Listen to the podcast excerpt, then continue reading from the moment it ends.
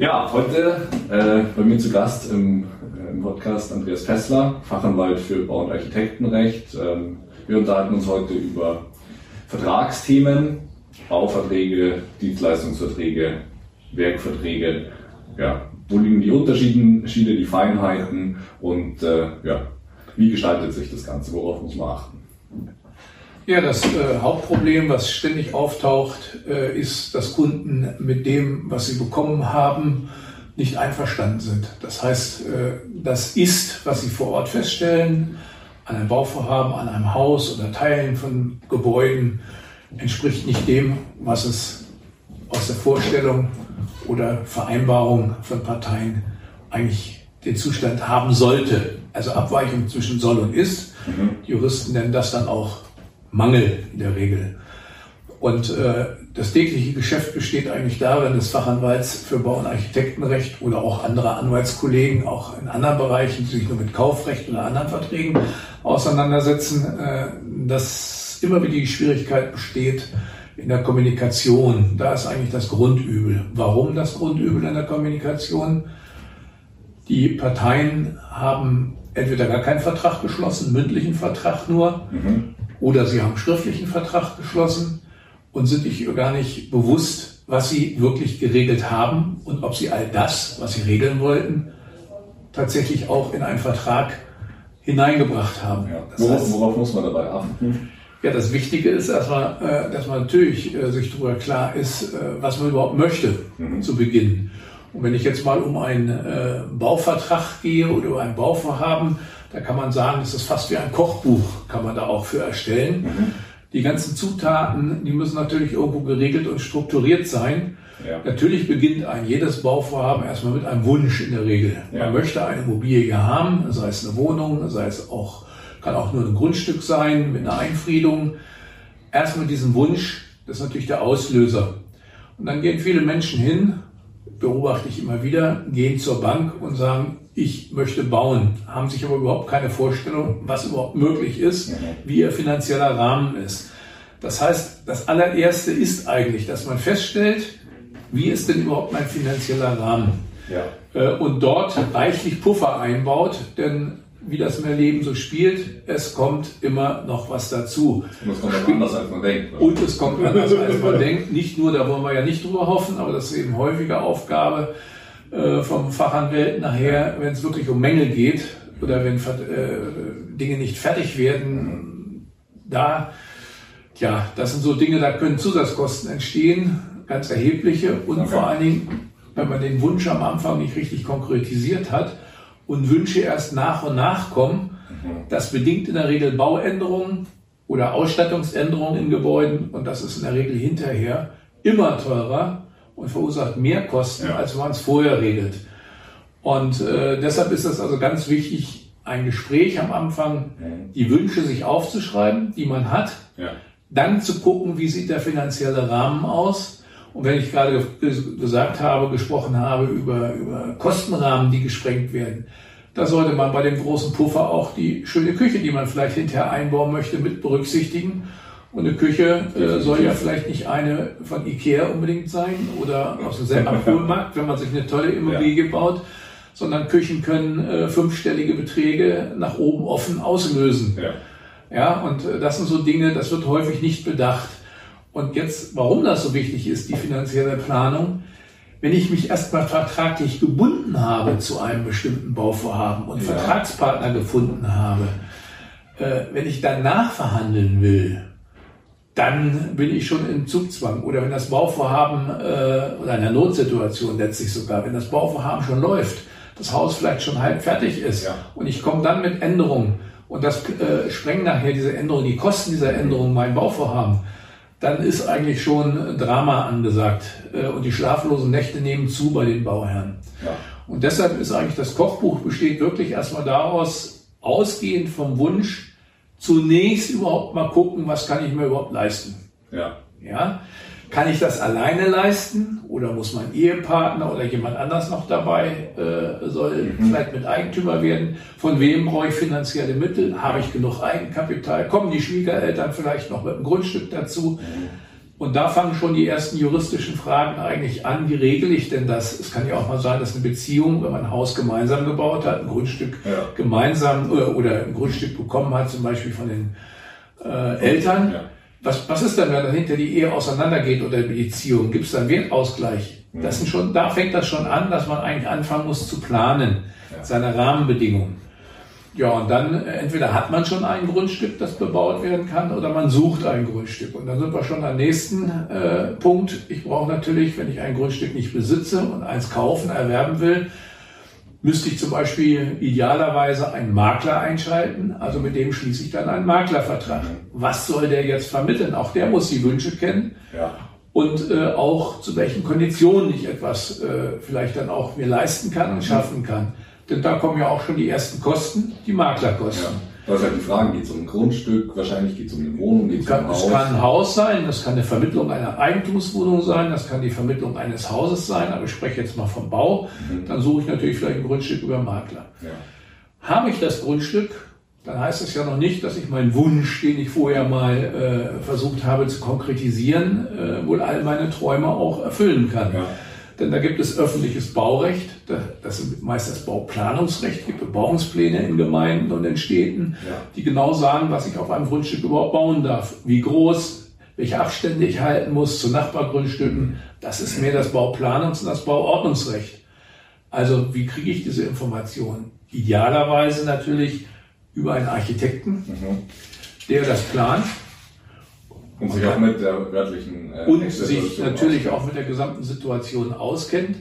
Möglicherweise braucht man dann, wenn es ein äh, Gebiet ist mit hohen Grundwasserständen, ja. sicherlich auch mal ein Baugrundgutachten, um zu gucken, äh, wie kann ich jetzt einen Keller bauen oder wenn ich einen baue, welche Anforderungen äh, muss der erfüllen? Muss der wasserundurchlässigen Beton, äh, eine Betonwanne bauen? Ist das überhaupt realisierbar? So, und äh, allein ein Keller sind wir auch ganz schnell bei Kosten im Bereich 20, 50, 60.000 Euro, je nach Größe des Bauvorhabens. Ja. Und da steht noch kein Haus, da steht nur ein Keller allenfalls. Ja. Das heißt, was oben drauf kommt, ist dann ja auch noch zu planen. Das heißt, man muss diese, diese, die, das, was man will, seinen Wunsch und die finanziellen Rahmen in eine Übereinstimmung bringen, möglichst kann, weitgehend. Also kann man sagen, bisschen zusammengefasst, ist ganz wichtig, sich über das Ziel, was hinten rauskommen soll, erstmal bewusst zu werden, ja. das Ganze dann ähm, ja, schriftlich festzuhalten. Für sich selber, für sich selber, selber und sich zu überlegen, okay, was möchte ich denn eigentlich, wo, wo soll die Reise bei mir selber ja. hingehen und dann sich ganz konkret auch die Konstellation anschauen, Familie, äh, Richtig. wer gibt was dazu, von wem bekomme ich vielleicht genau. auch Kapital, ja. ähm, außer der Bank kann, man kann ja auch mit einem Privatkredit arbeiten, möglicherweise, ja. je nachdem. Soll es eine Kapitalanlage werden, soll es vermietet werden, habe ich zum Beispiel oder Eigenbedarf. Oder Eigenbedarf ganz selber. Nicht? Das heißt, die Feststellung des Leistungs ja. soll, das Oberbegriff, das ist erstmal unheimlich wichtig. Wo will ich hin? Was soll es werden? Ja. Aber wie gesagt, immer als ersten Schritt, ich betone das und wiederhole das immer nur, den finanziellen Rahmen bitte äh, prüfen. Denn wenn der Makler beauftragt ist, kostet er möglicherweise schon Geld, nicht erst bei der Vermittlung. Auf jeden Fall kostet die Beantragung als Baugenehmigung. Der Architekt kostet bereits in der Vorplanung Geld. Ja. Äh, das Einholen vom Baugrundgutachten verursacht Geld. All diese, diese Kosten, die möglicherweise auf einen zukommen können, ganz geschweige denn noch von den Notarkosten für Beurkundung, Grundbucheintragungskosten, all diese Dinge sind Kostenfaktoren. Und wenn man jetzt zum Beispiel in ein Musterhauspark geht und sich die wunderschönen Häuser sieht, ist der Wunsch sehr schnell, ein solches vielleicht zu besitzen. Mhm. Und man hört vielleicht den Hauspreis. Und da ist auch übrigens auch immer wichtig, kleiner Einschub, die Häuser sind alle, die Musterhäuser sind alle toll ausgestattet. Ja. Äh, meist ist es so, dass die Verkäufer, da sind sie geschickt, ist auch verständlich, möchten ja auch ihre Provisionen verdienen, die lassen erstmal einen Grundvertrag mit einer Grundausstattung oder geringfügige. Ausstattung lassen sie unterschreiben. Dann hat man schon mal eine vertragliche Verpflichtung. Ja. Und dann sagt man ja, die Ausstattung, die genaue, die machen wir bei der Bemusterung. Und bei der Bemusterung kommen dann die großen Wünsche. Welche Art von Fliesen, was für Tapeten, was für äh, Bodenbelege, was für eine Heizungsart vielleicht sogar möglicherweise, zusätzlich noch Solaranlage. etc. etc. Und das sind alles Dinge, wenn man schon einen Vertrag hat, die dann bei der Bemusterung plötzlich teurer werden, der gesamte Vertragspreis. Deshalb ja. immer ein Meinrad, auch wenn das die Verkäufer von äh, Häusern, ob das Fertighäuser oder auch andere sind, das ist völlig egal. Ein Rat ist, einen Vertrag erst unterschreiben, wenn man auch weitestgehend mit der Bemusterung fertig ist. Ja. Marginalien nachher Farbgestaltung, das ist nicht so wichtig. Aber das ist, nicht so teuer wahrscheinlich. ist auch nicht so teuer. Ein Maler ist schnell bezahlt. Kostet auch Geld, ein guter Maler, aber der ist, das sind keine Kosten, die in fünf, sechsstelligen, äh, einen fünfstelligen Betrag hineingehen ja. können. Ne? Das ist erstmal wichtig. Also Natürlich, wie gesagt, wenn man die Marmorfliesen aus Carrara äh, im ganzen Haus verlegen will, dann muss man ja. da auch äh, für bezahlen. Aber auch selbst Fensterausstattung, ob ich dann noch Rollläden davor haben soll, ja. ob heute dieses Bussystem drin ist, was richtig äh, ins Geld gehen kann, wo alles ferngesteuert wird, mhm. alles am idealerweise vom Handy aus. All das sind Sonderausstattungen.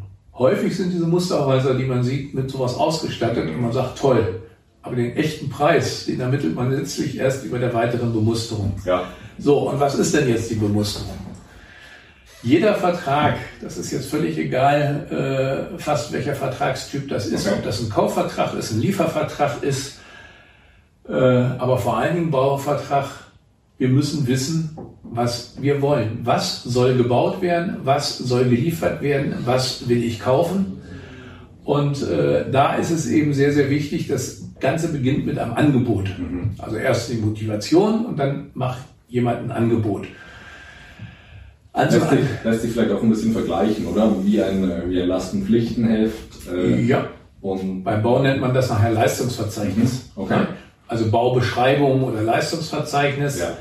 Beim, ähm, und daraus ergibt sich wahrscheinlich dann auch das Angebot. Das sollte schon niedergeschrieben sein, bevor man selber die Tinte äh, drunter setzt, ja. seine Unterschrift weil dann wird es kritisch. Im Moment, wo, wo, die Tinte trocken wird, äh, ist, oder die braucht man gar nicht ganz trocken sein, dann wird's, wird, ist man schon in einer Bindung. Und da ist es immer wichtig, wenn jemand ein Angebot unterbreitet, äh, dann wenn ich im Supermarkt gehe und eine äh, Packung äh, Kekse kaufe, dann äh, ist das, habe ich ein Angebot angenommen, äh, indem ich diese in die Hand nehme, die Kekse zur Kasse gehe. In dem ja. Moment äh, wo die den Preis eingibt, habe ich das Angebot eingegeben ja. in der Kasse und ich bezahle und habe es. Bauvertrag oder andere Verträge sind natürlich viel umfangreicher. Mhm. Und das Angebot äh, ist dann, man lässt sich ein Vertragsangebot unterbreiten. Mhm. Und dieses Vertragsangebot sollte eben möglichst alles haben. Wann, was soll gebaut werden, mit welcher Ausstattung, wann soll gebaut werden, zu welchem Preis, was verursacht Mehrkosten, wann kann ich vom Vertrag zurücktreten, wann habe ich überhaupt ein Widerrufsrecht beim Vertrag, habe ich, äh, ja, wann soll begonnen werden mit einer Baustelle, ja. wann ist die erste Zahlung fällig, wie sieht es überhaupt mit den Zahlungen aus, ja. wann muss ich was bezahlen, wann ist es fällig, brauche ich irgendwelche Sicherheiten von der Bank, mhm. eine Bürgschaft zum Beispiel, Zahlungsbürgschaft, oder äh, ganz wichtig, das wird erstaunlicherweise häufiger vergessen, gerade wenn Privatleute mit, mit Handwerkern oder Unternehmen, Handwerksunternehmen äh, Verträge schließen, eine Sicherheit. Noch fünf Prozent Gewährleistungssicherheit ist das Mindeste. Und wenn man überlegt, fünf Prozent bei, allein bei 100.000 ist wenig Geld. Wenn Mangel auftritt später, äh, sind fünf Prozent, die zu haben noch im Hintergrund, ist zwar gut, reicht aber auch schon nicht. Aber überhaupt auch über Sicherheiten nachdenken. Das gilt aber nicht nur für den Privaten, das gilt natürlich auch für den Unternehmer. Was hilft ihm, wenn auf der Strecke des Bauvorhabens dem äh, Kunden schlichtweg, es ist egal, ob das eine Firma als Kunde ist, als Auftraggeber oder der Privatmann, wenn das Geld nicht mehr da ist, ja. dann bleiben Bauvorhaben einfach stecken. Das ist so. Und bei den Angeboten ist immer wichtig, äh, ich habe dann eine Möglichkeit, so ein Angebot natürlich anzunehmen. Verträge kommen zustande durch Angebot und Annahme. Das sind zwei Willenserklärungen. Ich biete dir an, ist die erste. Und ich nehme es an. Ich nehme es an, ist die andere. Kommt jetzt die Annahme äh, mit Änderungen. Mhm. Ich sage ja, okay, das ist wunderschön, was du mir da angeboten hast, aber ich hätte das und das und das noch dazu. Vielleicht noch die, äh, die besonders bunten Fenster oder äh, eine ganz andere Dachziegel, vielleicht eine blaue, äh, dann ist der Vertrag noch nicht zustande gekommen. Das wissen viele nicht, sondern das gilt als neues Angebot. Das heißt, dann gebe ich als der, ich habe das Angebot bekommen, ich antworte mit anderem Inhalt, vielleicht auch mit anderen Preisen, mit anderen Zeiten. Ja. Vielleicht will ich erst in einem Jahr bauen und weil es ja. Nicht mehr, nicht schon im halben Jahr. Dann ja, muss der, muss der andere dieses Angebot annehmen, damit überhaupt ein Vertrag zustande kommt. Also Angebot, Annahme. Und vielfach ist auch die Frage, wie lange bin ich denn überhaupt an so ein Angebot gebunden, wenn ich selber abgebe. Wie schaut das denn konkret aus? Ja, da ist im Gesetz äh, sagt, nach den Einzelfallumständen der Art des Geschäftes, okay. man üblicherweise oder gewöhnlich äh, eben in regelmäßigen Umständen erwarten kann, dass ein Angebot angenommen wird. Das heißt, bei Warenlieferungen oder, oder Lieferungen von Bauteilen, da sagt man eben so eine Frist zwischen ein bis sechs Wochen. Okay. Sechs Wochen ist immer so in der Rechtsprechung wohl schon eine ziemliche Grenze. Wenn die abgelaufen ist, diese Frist, dieser Zeitraum, dann ist das Angebot, ist es nicht mehr da. Das heißt, um dann einen Vertrag zu schließen, müsste ich ein neues Angebot, kannst du ja dasselbe nochmal. Ist das bei Bauverträgen auch so? Das ist bei Bauverträgen auch so. Wobei äh, wir da noch eine ganz große Besonderheit haben. Da kann ich noch drauf äh, eingehen, wenn man die verschiedenen Bauverträge gleich mal darstellt, was es gibt. Aber hier ist es eben wichtig, dass wenn eine wenn eben zu lange dauert, die Frist ist ein Angebot nicht da. Außer, da kann man sich natürlich vor schützen, sowohl als der, der was anbietet, vor allen Dingen, ja, der muss es tun. Ja. Und er sagt, ich sage dir, du hast zehn Tage oder konkret am besten ein Datum, du hast bis da und da gilt das Angebot. Ja?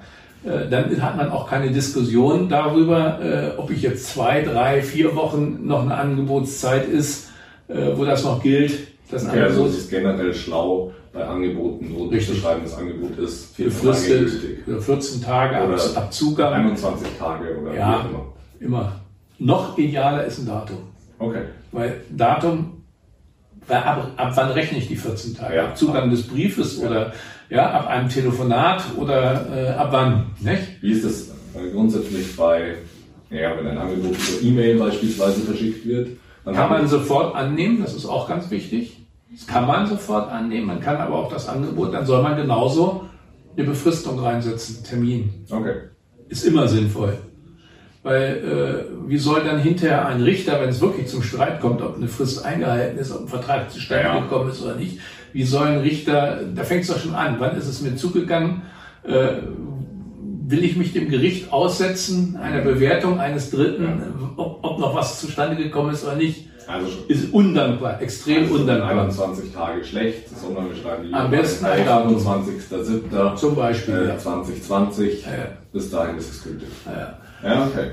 Jetzt nochmal ganz einfach zu den verschiedenen Vertragstypen. Also der Kaufvertrag kennen die meisten Menschen. Das heißt, äh, ich, äh, ich, ich kriege ein Produkt angeboten, das kaufe ich, indem ich sage, ich möchte es haben. Und der andere sagt, ich verkaufe es dir. Ich zahle den Kaufpreis und dann muss der andere noch sehen, dass ich natürlich das Eigentum habe. Wenn er selber Eigentümer ist, ist ja kein Thema. Ein Auto, das einem gehört, äh, das nicht übrigens nicht allein mit dem Kraftfahrzeugbrief bestätigt wird. Das sagt mhm. nur, wer Halter ist. Mhm. Das ist kein, kein Eigentumsnachweis. Okay. Kleiner Hinweis nebenbei, weil meist meinen, wenn sie noch einen, Kauf, äh, einen Kraftfahrzeugbrief in der Hand haben, dann sind sie auch Eigentümer. Nein, sind sie nicht. Am besten Kaufvertrag in den Fällen zeigen lassen, dass der selber, der verkauft das Auto, Autohändler nicht, aber äh, beim, äh, beim Privatmann immer den Kaufvertrag zeigen lassen. Mhm. Ne? Also, dann muss ich das Eigentum verschaffen. Das ist aber durch Übergabe in der Regel erledigt. Ja. Das ist der Kaufvertrag. Und jetzt kommen wir mal zu den, dem Bauvertrag. Der ist wiederum ganz stark abzugrenzen zu normalen Dienstverträgen. Mhm. Was ist ein Dienstvertrag?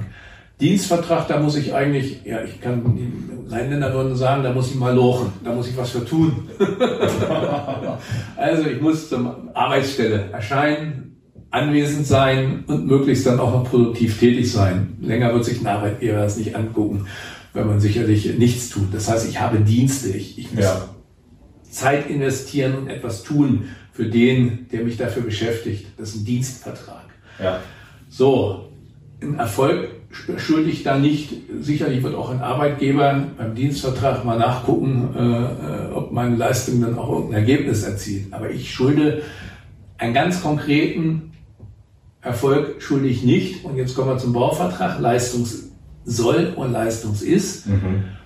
Da kommen wir nämlich hin. Der Werkvertrag als solcher bin ich verpflichtet, anders als beim Dienstvertrag, nicht nur Arbeit zu bringen, also Zeit zu investieren, meine Hände, meine Hände zu bringen.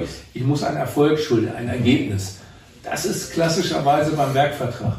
Okay. Das kann sein, ich verpflichte mich, eine Mauer herzustellen mhm. oder äh, eine Treppe zu produzieren. Mhm. Äh, anders zum Beispiel der eine Heizungsanlage, wenn ich die einbaue, schuldig, äh, neue Heizungsanlage bestellt habe und die baue ein, dann schulde ich natürlich den Einbauerfolg. Was mhm. anderes ist der Wartungsvertrag. Das kann ein Dienstvertrag sein, oder ist er in der Regel, mhm. weil ich verpflichte mich nur zu überprüfen äh, nach gewissen Zeiträumen, ob alles funktioniert. Ja. Na, das ist der Unterschied. Da ist der reine Dienst. Mhm. Und hier beim, wenn ich die Heizung wirklich neu montiere oder austausche, Bauteile austausche, dann ist das, äh, ist das eigentlich schon Werkvertrag. Auch ja. Wartungsvertrag, äh, also mit einem Wartungserfolg. Ja. So, und da gibt es beim Werkvertrag, das kann alles Mögliche sein. Das heißt, nach dem Werkvertrag muss der, der den Auftrag annimmt, ein versprochenes Werk herstellen mhm. und liefern und übergeben. Mhm. Und äh, dann gibt es jetzt, früher hat man die gesamten Bauverträge auch darunter unter dem Werkvertragsrecht des BGB gefasst. Seit 2018 hat man tatsächlich, ist der Gesetzgeber hingegangen und hat den Bauvertrag als eigenen Vertrag unter den Werkverträgen mit eigenen Paragraphen versehen. Okay. Und da gibt es äh, einmal den Bauvertrag und nach dem Gesetz ist das die Hersteller, da verpflichtet sich jemand, äh, ja, etwas herzustellen oder den Wiederherzustellen eines, eines Bauwerks mhm. oder einer Außenanlage. Das kann eine Neuherstellung sein, das kann aber auch, können auch Renovierungsarbeiten sein, also große Sanierungsmaßnahmen. Ja Herstellung oder Umbau, man wandelt bisher vermietete Wohnungen in Eigentumswohnungen um, dann müssen die, damit sie überhaupt Eigentumswohnungen sein können, äh, in sich abgeschlossene Wohnungen sein, Wohneinheiten. Das heißt, da sind bestimmte Anforderungen äh, zu stellen an die Bauausführung, okay. an Schallschutz und, und, und. Äh, und sonst kriegt man die sogenannte Teilungsgenehmigung da nicht, wenn nicht die abgeschlossen sind, die Wohnungen. Das ist also, sowas kann das sein. Und dann gibt es auch Instandhaltung, es kann also sein äh, zum Bauvertrag, wo normalerweise der Handwerker eben kommt und baut etwas. Ja. Und dann gibt es eine ganz große Spezifik jetzt, die der Gesetzgeber geschaffen hat. Das ist der sogenannte Verbraucherbauvertrag. Okay. Äh, das sind solche Verträge, äh, die ein Unternehmer mit einem Verbraucher zum Bau eines neuen Gebäudes, das ist ganz wichtig, ein neues Gebäude schließt oder zumindest zu ganz erheblichen Umbaumaßnahmen an einem bestehenden Gebäude. Also wenn bei so einem bestehenden Gebäude Altbausanierung zum Beispiel fast kein Stein mehr um anderen bleibt, äh, Putz abgeschlagen wird, neue Wände äh, gezogen werden, Türdurchbrüche hergestellt werden, komplette Heizungsanlage erneuert wird, dann wird man das eben, das sind ganz erhebliche äh, Umbaumaßnahmen. Dort in dem Bereich äh, ist es sehr wichtig, gerade auch dort eine saubere Planung durchzuführen. Ja. Ein immer wieder auf, gerade jetzt auftretendes Problem vermehrt ist eben diese äh, im Bestandssanierung, wo Asbestwände, asbesthaltige Wände zum Beispiel vorhanden sind oder andere Schäden. Bleirohre soll es tatsächlich auch noch geben in manchen Wasser, Wasserrohren. Äh, auch äh, da ist die Substanz des Gebäudes erstmal zu untersuchen. Und das kann man grundsätzlich sagen, sollte nur mit einem Architekten oder einem sorgfältigen Fachplaner äh, erfolgen. Äh, als Einzelperson ist man dort überfordert. Und ich kann auch davon warnen, das irgendeinem Handwerker äh, zu geben, beliebigen. Ja. Da sind erfahrene Kräfte gefordert. Okay. Denn es geht häufig dann um Isolierung, Abdichtungsmaßnahmen und mhm. das ist so speziell und so haftungsrisikomäßig und fehlerrisikomäßig, mhm da sollte auf jeden Fall äh, anständig gearbeitet werden. Ja, auch schon die Planung vernünftig sein. Also es gibt da diese Pinselsanierung, äh, die nennt man so, da wird aufgehübscht eine alte Wohnung, äh, indem man äh, die Wände schön weißelt oder spachtelt und dann weißelt und einen schönen äh, Laminatboden hineintut, am besten noch weiße Sanitär.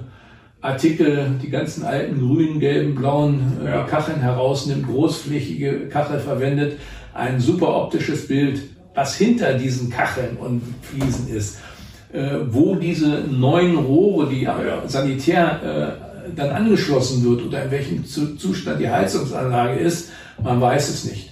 Oder man sieht auch da nicht unbedingt, wenn man so eine Wohnung kauft, ob da irgendwelche Feuchtigkeitsbrücken sind oder Kältebrücken, die dann äh, sich hinterher mit Schimmel auszählen. Das heißt, da ist eine ganz große Vorsicht geboten, ja. bevor man eine gebrauchte Immobilie äh, erwirbt. Auch mal mit einem Fachmann reingehen, sich sagen lassen, dann Bausachverständigen sagen lassen, äh, mal untersuchen lassen, ist denn das überhaupt alles ordentlich gemacht? Und dann weiß ich natürlich auch, ist das Ganze äh, das wert? Äh, ja, das, das ist eine Wertbildung, selbstverständlich. Ich sage, Pinselsanierung ist jetzt bösartig gemeint, das ist wirklich nur überpinseln und eigentlich äh, vernünftige ja. optisch auffrischen, um höheren Preis zu erzielen. Ja, das ist, äh, die Immobilien sind gefährlich. Ja. Verbrauchervertrag gibt es noch eine Besonderheit. Ver, äh, Verbraucherbauvertrag äh, kann widerrufen werden. Er hat genauso diese zweiwöchige Widerrufsfrist, die gibt, äh, die es gibt, wo er widerrufen werden kann. Und das heißt, über dieses Widerrufsrecht ist der Kunde zu belehren. Mhm. Und zwar dann, wenn diese Verträge außerhalb, vor allen Dingen außerhalb der eigenen Räumlichkeiten geschlossen werden. Mhm dann sollte man immer sehen, dass diese Widerrufsbelehrung, die muss bestimmte Anforderungen haben. Das ist für den Verkäufer oder den Bauunternehmer sehr, sehr wichtig, dass eine Widerrufsbelehrung formal auch richtig ist. Da hat der Gesetzgeber Anforderungen gestellt. Und der Kunde muss eben wissen, er kann aussteigen aus einem Verbraucherbauvertrag. Zwei Wochen hat er Überlebensfrist. Okay. Und äh, das ansonsten, wenn man Werkverträge schließt, das ist auch noch äh, ganz äh, von Bedeutung und wichtig zu wissen, einen normalen Werkvertrag kann man jederzeit kündigen. Mhm. Der Auftrag, aber eben nur der Besteller. Der Besteller, also der Auftraggeber, kann jederzeit bis, das heißt so schön im Gesetz, bis zur Vollendung des Werkes den Vertrag kündigen. Der äh, Werkunternehmer, also der Handwerker oder das Unternehmen hat dann einen Vergütungsanspruch. Äh, und zwar wird er meist gesehen als fünf Prozent aus dem äh, Wert der noch nicht erbrachten Leistung. Mhm. Und da habe ich gerade auf dem Tisch einen Fall, wo es darum geht, äh, es hat jemand, ein Elektriker, sehr, sehr früh einen Vertrag gekündigt bekommen, ja. bevor er eigentlich richtig angefangen hat, hat aber 7000 Euro für Material äh, schon beschafft. Mhm. Das kriegt er nicht bezahlt, weil es A nicht verbaut ist mhm. und B, das Material kann er überall woanders weiter verwenden. Ja. Das heißt, er hat keinen Schadensanspruch daraus. Okay. Höchstens, weil er jetzt äh, nicht anders arbeiten konnte, nichts verdienen konnte, äh, da muss man sehen, wie sein Lohnanteil ist, okay. den er dort, aber das ist hochkompliziert zu berechnen, das Ganze. Mhm. Ganz wichtig gibt es dann noch den dritten Vertragstyp, wenn man so will. Das ist dann der Bauträgervertrag. Okay sondern genau? der Bauträgervertrag ist grundsätzlich ein notarieller Vertrag. Auf jeden Fall notariell abzuschließen, weil immer ein Erwerb von Eigentum dabei ist.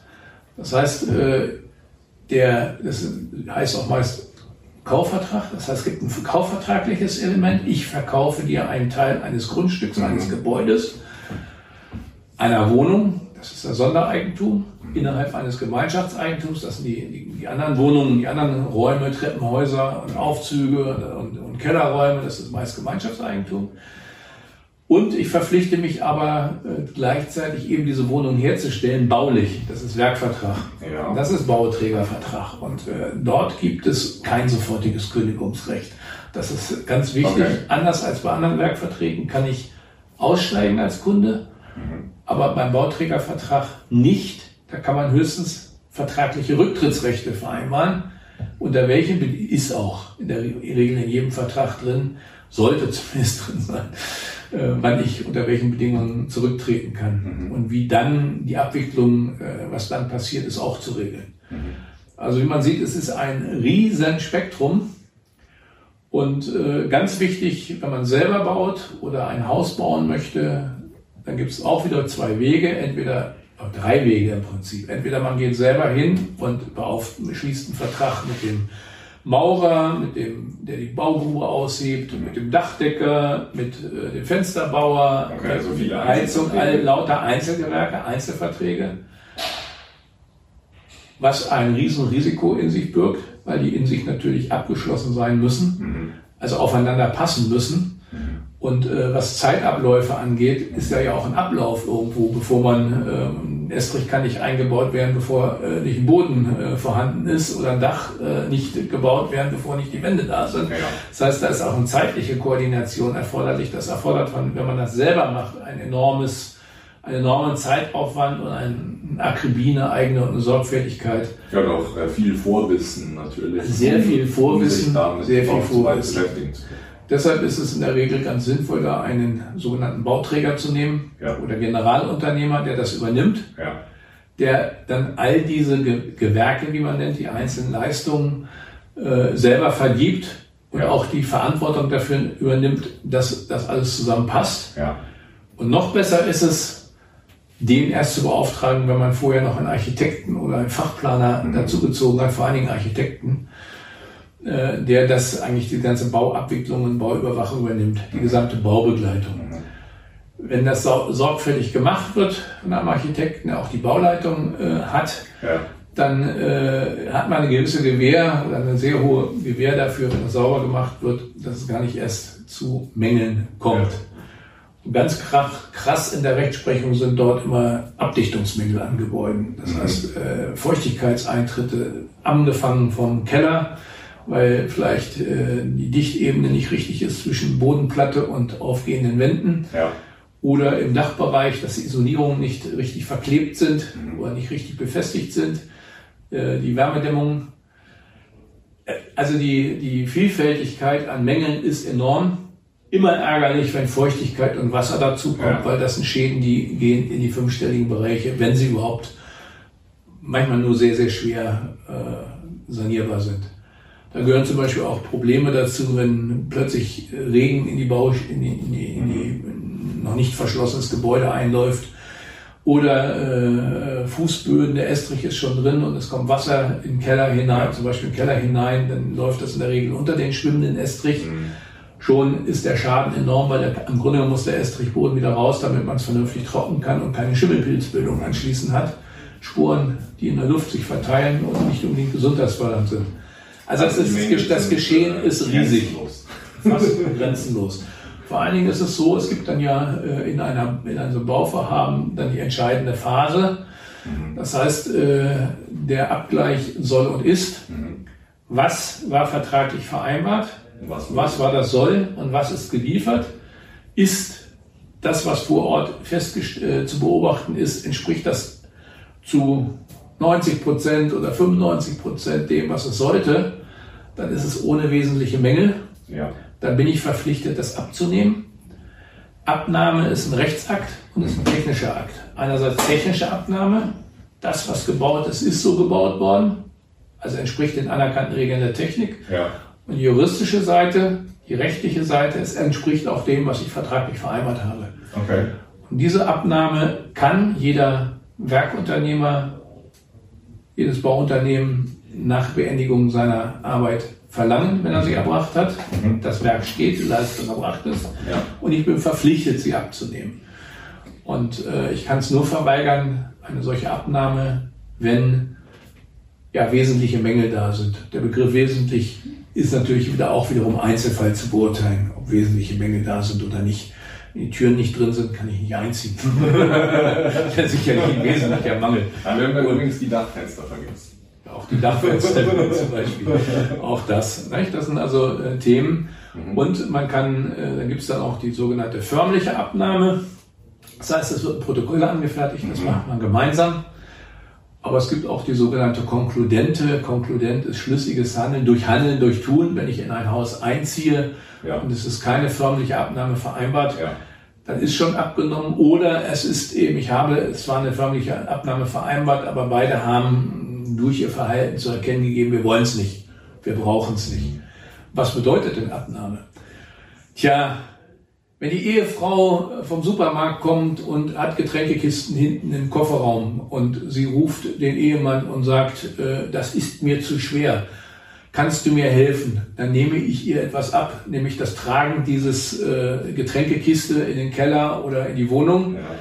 Das heißt, es geht eine Belastung weg von der Ehefrau. Und wenn ich die Ehefrau jetzt mal gleichsetze mit einem Bauunternehmen, dann muss er nichts mehr tun. Das heißt, äh, er hat seine Leistung erfüllt Das heißt, er hat Anspruch auf sein Geld auch bei der Abnahme, denn spätestens dann wird es fällig. Und das Risiko des sogenannten zufälligen Untergangs der Bausache, wenn also das Haus plötzlich abbrennt oder überflutet wird. Mhm. Das ganze Risiko ist nicht mehr auf seiner Seite. Er muss nicht noch einmal herstellen, sondern das Risiko ist dann plötzlich bei dem Käufer, beim. Kunden, beim Auftraggeber. Ja. Deshalb ist die Abnahme so wichtig. Plus, ab dem Zeitpunkt gilt die Gewährleistungszeit. Ab dem läuft die. Okay. Das heißt, äh, wenn Mängel auftreten, habe ich einen gewissen Zeitraum, in der Regel bei Bauwerken fünf Jahre, äh, wo also der Handwerker ich sagen kann, komm, das ist nicht in Ordnung, bring es in Ordnung, es ist ein Mangel. Und äh, wenn er das verursacht hat, muss er es berechtigen. Also dieser Gewährleistungsübergang ist dann eben mit der Abnahme. Für einen Prozess auch ganz wichtig, für eine gerichtliche Auseinandersetzung. In dem Moment, wo die Abnahme erfolgt ist, muss ich als Kunde beweisen, dass ein Mangel vom Handwerker verursacht worden ist, also die Ursache bei ihm hat. Das heißt, es gibt hier eine Beweis, Beweislastumkehr nennt man das. Vorher bis zur Abnahme muss der Unternehmer beweisen. Und solche Beweisführungen können sehr, sehr viel Sachverständigenkosten verschieben und Gerichtskosten. Das heißt also, auch da wieder soll, ist kritisch hinterfragen, den Bau am besten durch einen Architekten begleiten lassen ja. oder jedenfalls mit sehr fachkundigen äh, auch nur bauen. Und das kostet zwar am Anfang ein bisschen mehr Geld. Ja, und da sage ich immer, das fängt eigentlich schon beim Anwalt an, den man ja am Anfang überhaupt nicht für notwendig erachtet.